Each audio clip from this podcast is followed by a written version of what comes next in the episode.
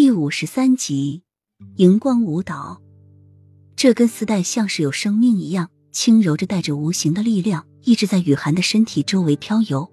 随着丝带在空中跳舞成一个圆形的弧度，又骤然聚成一朵花，轻盈的飘在雨涵手上时，雨涵的画作也完成了。台下的人不解，纷纷望着停下来的雨涵。齐盛瑞轻轻扬着嘴角的弧度，面容冷峻，妖冶的眸子中带着淡淡的阴雾。一直低垂眼眸沉思的齐洛觉被雨涵这出奇的舞姿和奇特的表演方式吸引到，舞姿是绝美的，这是毋庸置疑的。但是最让人惊奇的就是他竟然会想到用荧光粉涂抹全身，从而发光。这在碧云国是史无前例的，这是一个大胆的创新，但是却成功了，使众人惊叹。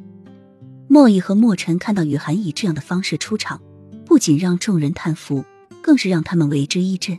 想不到他竟会有这样的才艺，用荧光粉涂抹全身，使之发光，在这碧云国绝对是史无前例。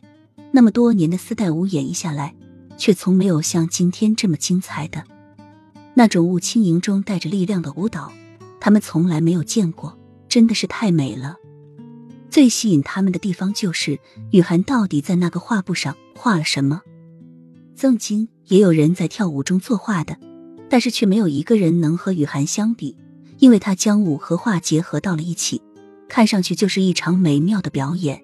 欣赏舞姿的同时，也能欣赏到一幅画。缓缓的音乐再次响起，在众人以为表演结束的时候，雨涵又轻轻踮起脚尖，围绕着那幅画布旋转着，做出各种高难度的动作。雨涵很庆幸这具身体曾经也是学舞的，柔韧性很强。不然，就算他的舞技再好，没有这个条件，他也是白费，根本跳不出这么柔美的舞姿出来。